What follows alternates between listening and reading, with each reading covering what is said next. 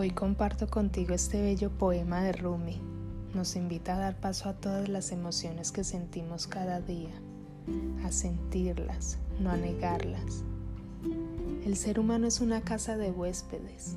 Cada mañana un nuevo recién llegado, una alegría, una tristeza, una maldad.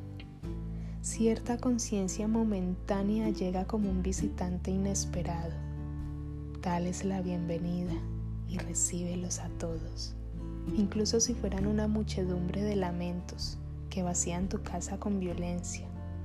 Aún así, trata a cada huésped con honor. Puede estar creándote el espacio para un nuevo deleite, al pensamiento oscuro, a la vergüenza, a la malicia. Recíbelos en la puerta e invítalos a entrar. Sea agradecido con quien quiera que venga que cada uno ha sido enviado como un guía del más allá.